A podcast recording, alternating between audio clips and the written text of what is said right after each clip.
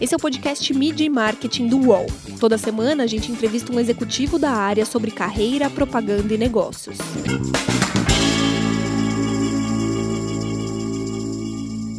Como a Johnson Johnson atuou na mudança das rotinas das pessoas durante a pandemia? Vamos viver uma nova era da higiene? E como é trabalhar o marketing de marcas como Cotonete e Band-Aid, que são sinônimos de produtos? Meu nome é Renato Pesotti e para falar sobre esses e outros assuntos, essa semana a gente recebe o Ricardo Wolff, que é vice-presidente de estratégia e marketing da Johnson Johnson. Tudo bem, Ricardo? Prazer falar contigo. Tudo bom, Renato. Prazer é meu. Muito bom estar aqui num programa que tem tido tanto sucesso. Vamos começar esquentando o papo falando um pouco da Johnson Johnson, né? As pessoas conhecem a Johnson Johnson, mas muitas vezes elas não sabem quais são as marcas que a empresa tem, o que elas têm de produto no banheiro, no armário. Eu queria que você começasse explicando como a empresa atua no Brasil e de quais marcas você toma conta. Renato, eu vou até mais além, porque quando a gente fala Johnson Johnson, acho que muita gente não sabe que a gente está falando de uma empresa centenária com mais de 135 anos de existência e que é hoje a maior empresa de saúde do mundo não só a maior, como a mais diversificada. Na verdade, a Johnson Johnson ela é composta por, por três grandes setores. Eu vou começar falando dos menos conhecidos para depois chegar no mais conhecido de todo mundo. Mas começa que a gente tem um grande setor de dispositivos médicos, que faz desde eh, colocação de prótese de joelho, de quadril, a cirurgia bariátrica extremamente forte nessa área cirúrgica, depois a gente tem uma divisão farmacêutica, que é a Janssen, que trabalha com doenças crônicas como diabetes, como HIV. Tem também aí uma frente toda de vacinas, inclusive a vacina do Covid, que é uma aposta grande da Johnson Johnson de ajudar todo mundo nesse momento, vai a todo vapor. E aí sim tem a divisão de consumo, que é a divisão na qual eu atuo e sou responsável pela estratégia e pelo marketing, que é é, uma divisão que tem um monte de marcas conhecidas. Quando todo mundo pensa Johnson Johnson, a primeira marca que vem à cabeça normalmente é Johnson's Baby e felizmente, né, grande parte dos brasileiros usou um shampoozinho Johnson quando era bebê ou usa o shampoozinho Johnson no seu filho, mas a verdade é que a gente tem a felicidade de contar com um pool de marcas extremamente fortes. Né? Temos Listerine, temos Sundown, temos Sempre Livre, temos Chilenol, Carefree, OB, Band-Aid, inclusive várias marcas que são sinônimos de categoria e marcas que têm tempo um pouco menor de estrada, mas que estão indo também muito bem, como Neutrodina, Neustrata, enfim, um portfólio composto por várias marcas que eu sei que quando as pessoas descobrem que são todas da Johnson Johnson, fazem as pessoas gostarem ainda mais da nossa empresa. Eu fico muito feliz com isso. E, e, com esse pool de marcas, né? Vocês sofreram muito com a chegada da pandemia, né? Como que foi refazer todo o planejamento do ano? Porque vocês têm marcas que as pessoas usaram e compraram mais, e tem outras marcas que as pessoas deixaram de comprar, né? Queria que você falasse um pouco sobre esse, essa refação do planejamento anual e como que vocês estão pensando já para o ano que vem, né? Estão pensando para os próximos passos da empresa. Claro. Acho que, no geral, a pandemia foi uma montanha russa né, para a grande maioria das empresas, com momentos de subida, momentos de descida, momentos de frio na barriga. Para Johnson Johnson, foi sempre muito claro que a gente ia trabalhar em quatro grandes frentes, falando de uma forma mais ampla. A primeira é a continuidade dos negócios e garantir que a gente mantinha as nossas fábricas operando, em especial para as categorias que aceleraram, e vou chegar nesse ponto. O segundo foi cuidar do bem-estar dos nossos funcionários, garantir que todo mundo estava em segurança, que a gente tinha para aqueles que precisavam continuar trabalhando todas as condições para que isso fosse feito da maneira mais segura possível, ao mesmo tempo um cuidado crescente com saúde mental das pessoas. A terceira foi a gente também pensar como a gente poderia contribuir para as comunidades e, e, para os hospitais nesse momento. E também tem um pool de iniciativas que a gente fez, desde grandes doações de produtos como sabonetes, absorventes, uh, e também um, um apoio ao profissional de frente. E aí tem toda uma estratégia que a gente montou de suporte é, da saúde mental mesmo desse profissional, né, com uma plataforma online que ele possa acessar, que ele possa dividir o que está sentindo, o que está passando e contar com apoio psicológico. Então, bastante coisa mesmo que foi feita nesses últimos meses. Até máscaras a gente conseguiu viabilizar em parceria com a Brendene uma produção significativa de máscaras, que a gente sabia que era algo que também estava faltando no mercado. E a quarta é justamente essa busca de uma solução mais definitiva, que é a vacina, e que a Johnson está fazendo de uma maneira em que a gente consiga é, fazer a comercialização da vacina a preço de custo, porque a intenção é realmente fazer com que o mundo volte a estar tá mais saudável de uma maneira geral. Né? Então, uma aposta grande. Agora, voltando para a origem da tua pergunta, né? o que aconteceu com as categorias? Num primeiro momento, houve uma corrida grande, uma estocagem mais generalizada e a gente sentiu isso principalmente nos produtos de higiene básica, então sabonete, sabonete líquido, mesmo absorvente, uh, itens que a gente sabe que o consumidor ficou com receio que faltasse, e aí uma categoria em especial, que é a categoria de analgésicos, onde a nossa marca é Tilenol, que essa sim teve uma, uma busca bastante intensa ali nos, mar, nos meses de março e de abril. Conforme a coisa foi evoluindo, a gente foi vendo diferenças. Né? Eu não falei das que caíram, mas a gente teve uma, é, categorias que também que caíram. Né? Num primeiro momento, as categorias de cuidado com a pele, de uma maneira geral, tiveram uma queda. A mais pronunciada é a proteção solar, porque como as pessoas ficaram muito mais tempo dentro de casa, passaram a usar menos produto para se proteger do sol, apesar de que mesmo dentro de casa existe uma radiação que, que pode ser danosa à pele, né? Mas isso pouca gente conhece, é mais difícil você convencer alguém a se proteger e passar protetor quando está dentro de casa. Então, sim, essa é uma categoria que caiu bastante. Mas aí, ao longo do tempo, o que a gente viu, por exemplo, essas categorias de cuidado com a pele, o que aconteceu no final foi uma mudança das rotinas que foram priorizadas. Então, num primeiro momento, tinha muita rotina ligado a sair de casa, então, é, remoção de maquiagem, limpeza da pele pós-maquiagem, etc. Essas categorias, sim, sofreram, mas, ao mesmo tempo, a vontade de se cuidar foi crescendo e algumas rotinas, como rotina de hidratação, rotina de um cuidado mais é, detalhado com a pele, foram crescendo e agora a gente vê, inclusive, essas categorias aquecendo. Então, esse é um pouco da montanha russa que eu falei para você, né? Dependendo da fase da pandemia, a gente vê uma ou outra categoria crescerem mais. O que se confirma são algumas tendências, né? E tendências eu falei bastante com, com as pessoas no geral que mais do que ver novas tendências emergindo, do nosso lado o que a gente viu foram tendências talvez ainda um pouco mais incipientes acelerando. E aí para mencionar algumas, é, a preocupação com saúde é algo que a pandemia acentuou ainda mais. E aí falando dessa saúde que é holística mesmo, né? Que inclui a saúde mental, as pessoas se preocupando muito mais em garantir que estão pensando em cada um dos itens que compõem a sua vida nessa questão de ser saudável, seja uma saúde física, uma saúde mental ou uma saúde mais próxima do nosso portfólio, que é uma saúde de cuidados de higiene. Segundo ponto, ciência. A ciência também ganhou muita força e as pessoas com um interesse ainda maior de entender por que determinado produto funciona, por que determinado produto é melhor.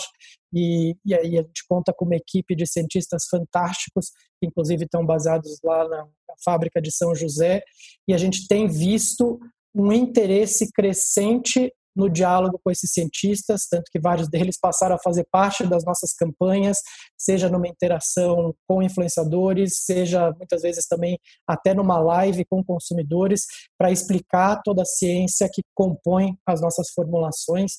A campanha de, de Neutrogena mais recente, que brinca com na verdade, um monte de crença que existe aí no, no, cuidado com a pele, a brincadeira é falar que não é achismo, é ciência. Né? Não adianta você achar que determinada coisa funciona, achar que determinada coisa serve.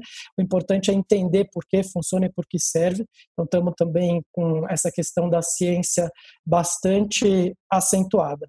E falando nisso, que o consumidor ele quer entender melhor o produto, na verdade, agora, quando ele vai no supermercado, na farmácia, ele é mais assertivo, né?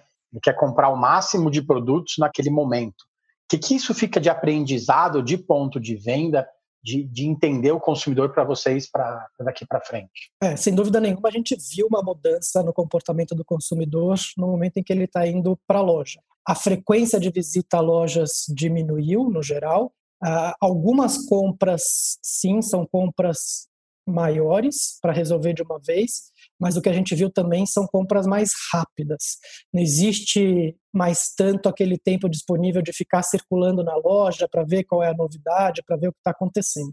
Então, isso pressupõe até um antes, durante e depois. Né? Eu preciso e aí a gente tem usado muito meio digital para fazer isso, deixar muito claro para o meu consumidor quem eu sou, por que o meu produto é bom, qual é o diferencial que eu ofereço, para ele já estar tá convencido de que é aquele produto que ele vai comprar na hora que ele entrar na loja.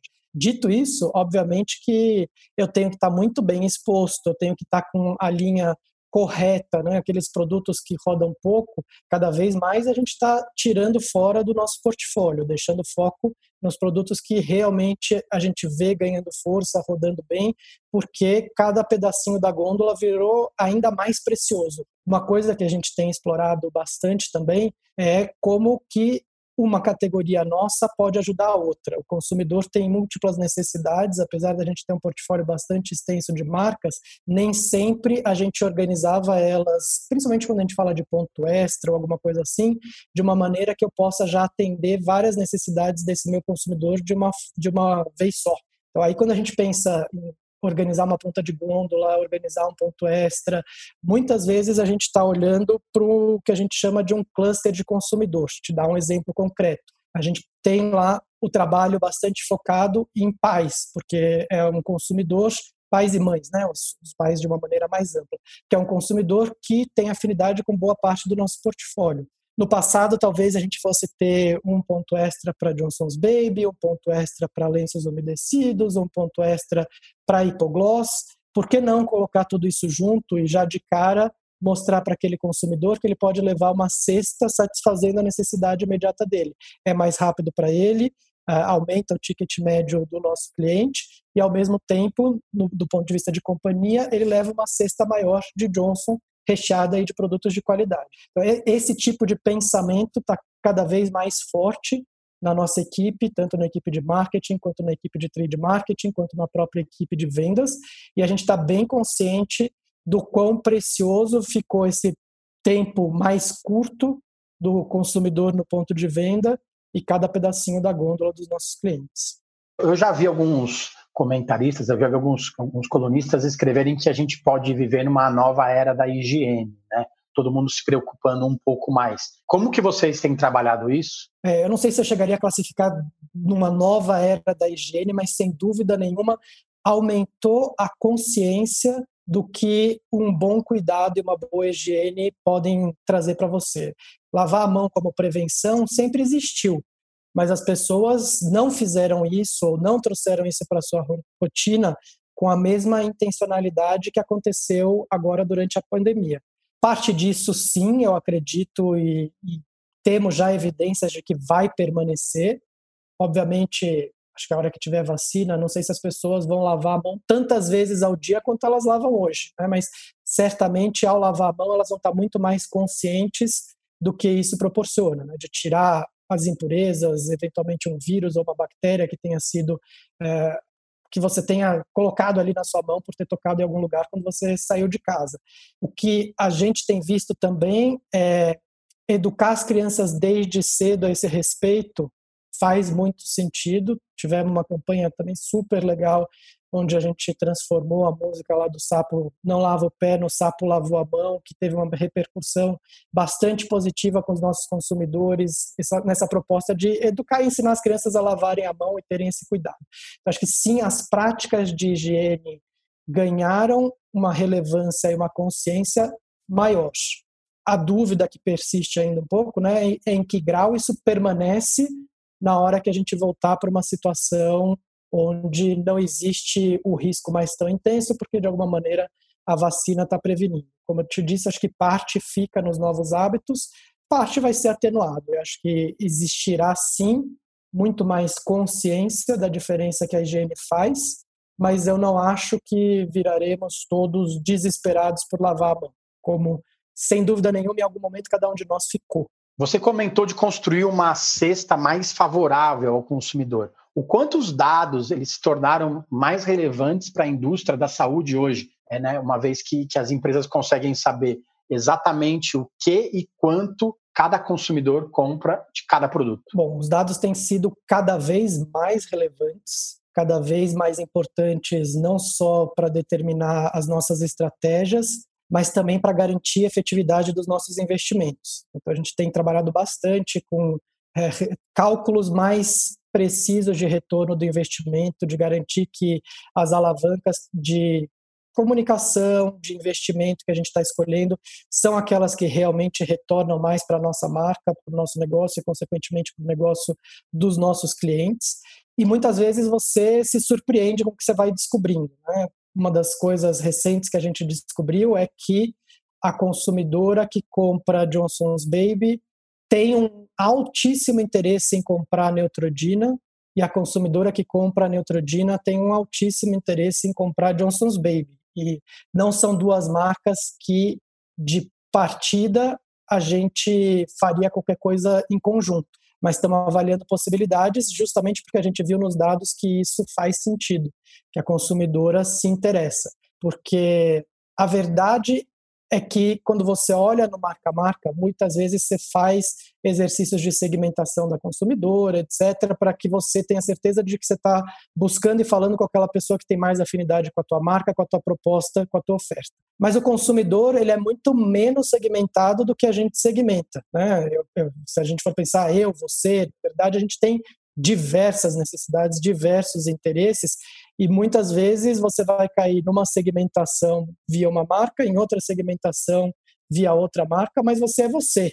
E o que eu falo muito para o meu time é que eu tenho que saber que eu estou falando com a mesma pessoa. Para eu saber que eu estou falando com a mesma pessoa, tem toda uma parte de dados e de informação que a gente tem que construir e evoluir eu considero que a gente ainda está no início dessa jornada. Sim, a gente já está aprendendo muito, sim, já tem muita coisa que a gente faz em parceria com os clientes e mais assertividade nas escolhas que a gente faz, mas eu considero que isso ainda vai crescer muito mais. A, informação que a gente vê já em outros países, ou o nível de informação que a gente vê em outros países, e mesmo alguns dos players que aqui ainda estão mais iniciantes, como uma Amazon, que já são gigantescos em, em outras partes, vão trazer uma pressão ainda maior para que essa informação e esse conhecimento sejam de fato aproveitados num potencial máximo.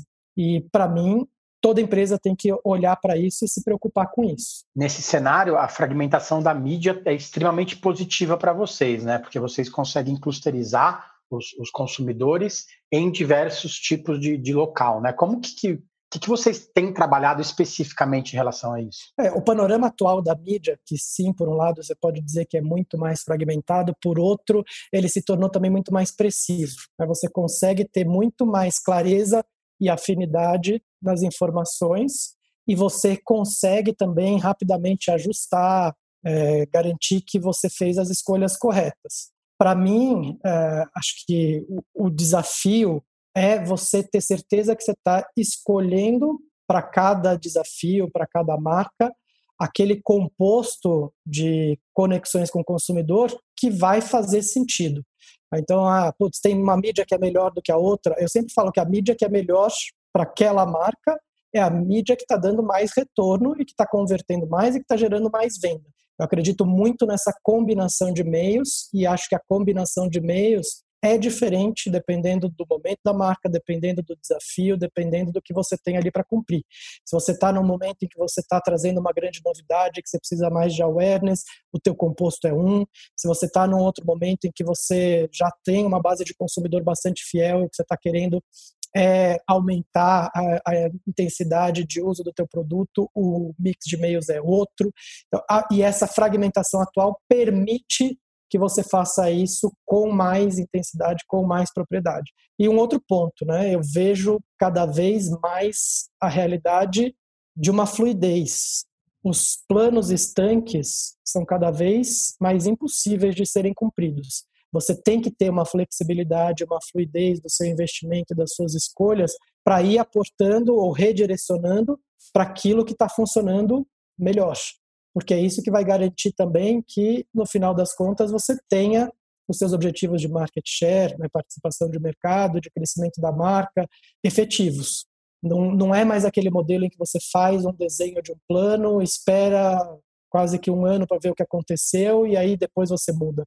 Essa mudança agora ela é constante, muito mais fluida. Mídia e marketing volta já. Eu, Otaviano Costa e o UOL trouxemos um programa de tele... Não, não, peraí, melhor. Um laboratório de entretenimento. O Otalab no UOL. Sim, um programa ao vivo com participação de famosos, anônimos, colunistas do UOL e muito conteúdo do Brasil e do mundo. Essa mistura de elementos será ao vivo, na home e em todas as redes do UOL. Anote aí para não esquecer, viu? A nossa experiência será toda quinta ao vivo. Vem comigo, Otalab no UOL.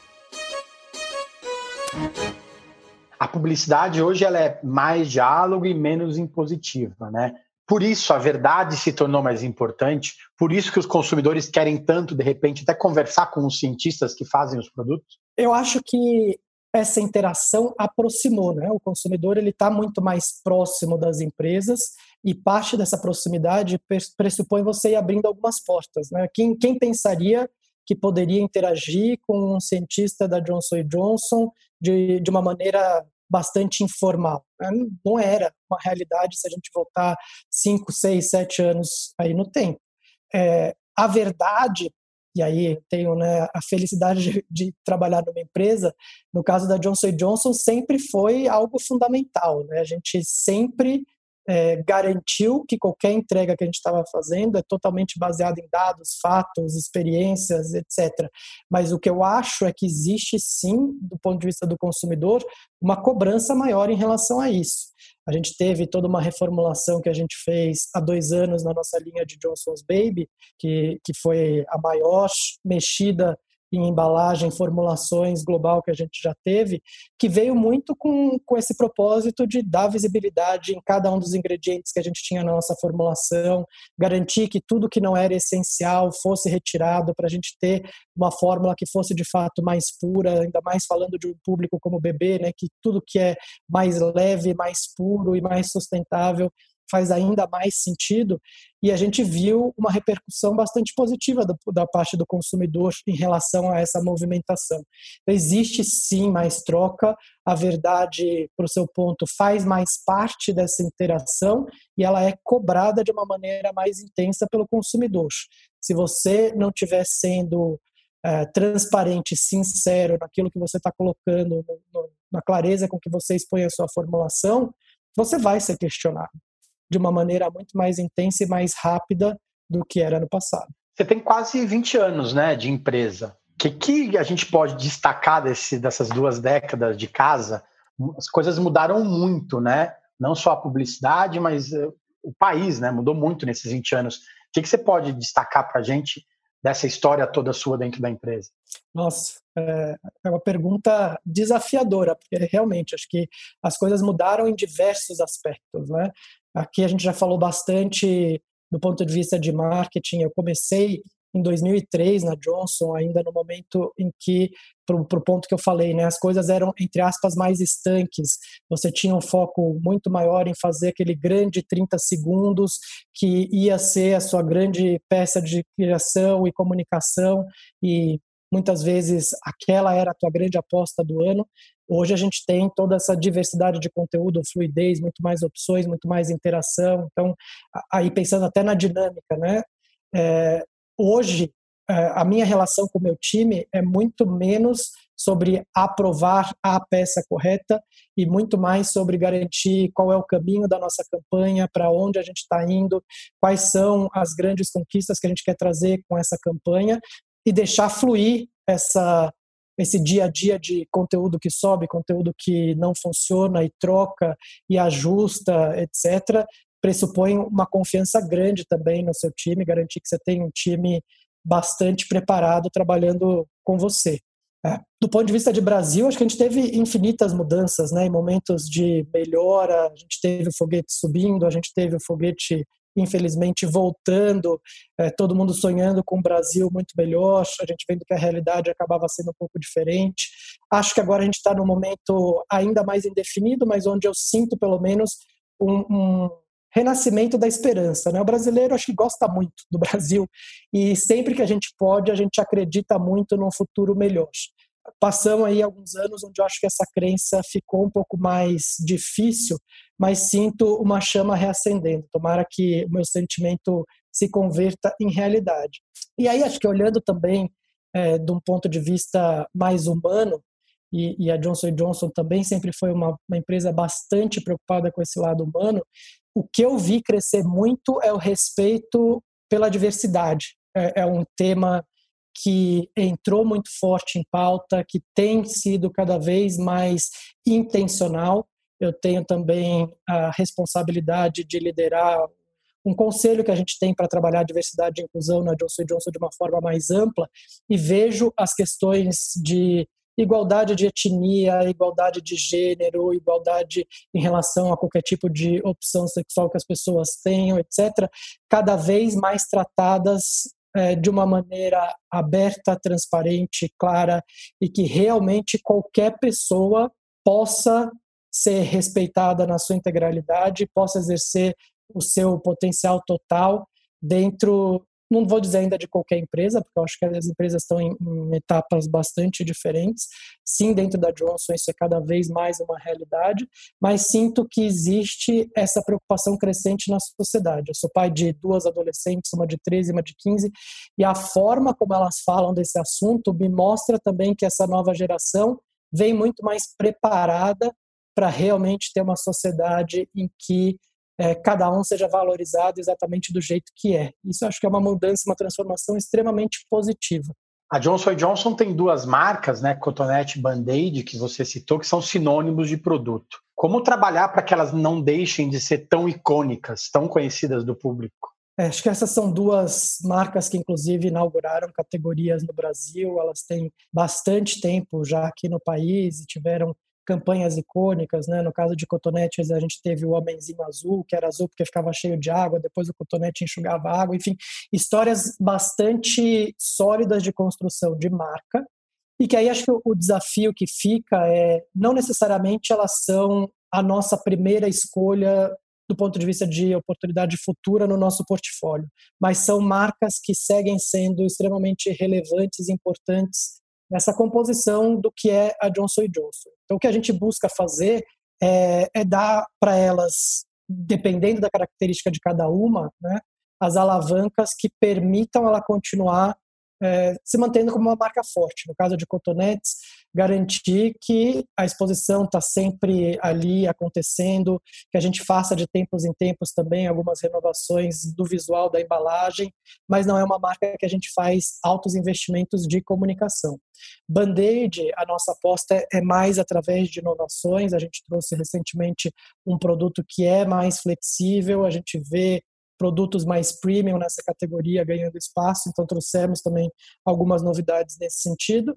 E a gente tem a felicidade de ter ali os decorados, que é um pedacinho da marca que a gente está sempre brincando, né, de trazer alguma coisa nova, de trazer personagens que por algum motivo estão aí em destaque no dia a dia das pessoas, para que você não só trate aí seus ferimentos, mas que também de alguma maneira interaja, se divirta com a nossa marca. Então acho que tem mesmo que em alguns momentos sejam pequenas ações que a gente faz que mantém essas marcas ativas, vivas e aí no dia a dia da conversa do consumidor.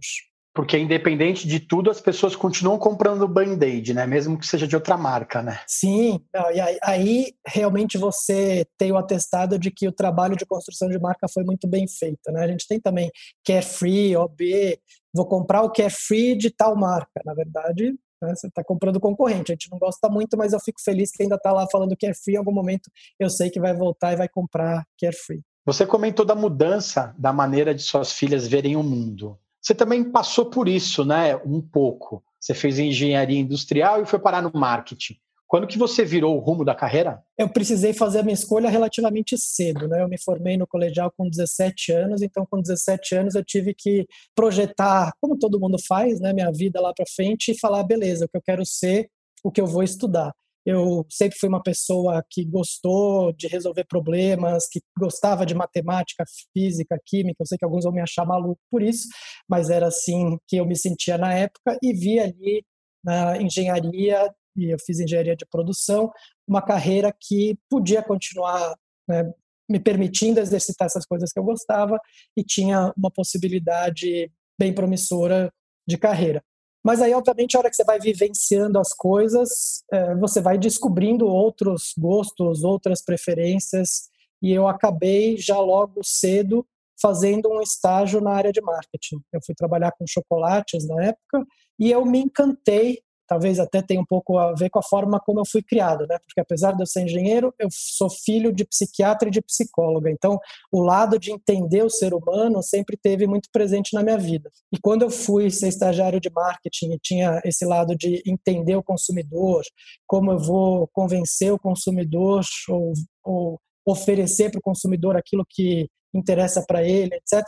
Tudo isso foi me apaixonando e foi o disparo para a carreira que eu acabei fazendo em marketing. Né? Realmente, é, exceto um período que eu fui trabalhar em consultoria estratégica, trabalhei no, no BCG por um pouco mais de um ano. O restante da minha carreira foi todo dedicado para marketing, aí, trabalhando com, com marcas diferentes ao longo do tempo como você falou, né, quase 20 anos já com as marcas da Johnson Johnson, são 17 anos na empresa, e mesmo dentro da empresa também fazendo algumas funções diferentes, né? Nem sempre era ali no brand management puro, fui responsável por coordenar é, sub-áreas de marketing, promoção, mídia, é, entendimento do consumidor, cuidei muito tempo de estratégia em outros momentos, como eu cuido atualmente. Então, eu, eu, gosto muito de ter feito, mesmo dentro de uma carreira prioritariamente de marketing, um, uma mistura de, de coisas diferentes que eu acho que me ajudou a ser um profissional mais preparado, um profissional que tem também uma diversidade de experiência que me ajuda no dia a dia, que me dá uma visão que eu considero bastante sólida e ampla e que me ajuda a garantir que eu também direciono, estimulo o meu time para buscar experiências que também façam sentido para a construção de carreira de cada um. Falando em estímulo, quem te inspira hoje? Então, eu, eu vou propositalmente citar duas mulheres, porque eu acho que liderança feminina é algo que atualmente tem feito a diferença. Uma é distante, e vou citar a Angela Merkel, porque eu acho que numa situação mundial atual, onde eu pessoalmente vejo uma carência grande de líderes, ela é uma líder que foi, foi não, ela é muito sólida né, em tudo que ela construiu. É, vejo ela como uma das grandes responsáveis por manter uma Europa mais unida e com um propósito comum e considero que ela conseguiu fazer isso de um jeito também mais humano. Eu acho que a liderança feminina traz um pouco desse viés mais humano né, que eu acho que a sociedade precisa bastante. E uma outra pessoa que me inspira, voltando mais aqui para o nosso Brasil, é a Luísa Trajano. Eu acho que o que ela gerou de construção, não só no Magazine Luiza, mas de impactar a nossa sociedade é impressionante e é admirável. Vejo ela como um exemplo extremamente positivo de uma executiva que não é só preocupada é, com si mesmo, que não é só preocupada com a sua empresa, muito pelo contrário, tem uma grande preocupação também com a responsabilidade que a empresa dela tem, uma grande preocupação com o outro e uma grande preocupação com a sociedade. Beleza, Ricardo, super obrigado pelo tempo e boa sorte nos desafios aí pós-pandemia. Eu que agradeço pela conversa, sempre bom trocar ideia com pessoas aí como você, Renato. Obrigado por esse espaço. Valeu, gente. Semana que vem tem mais.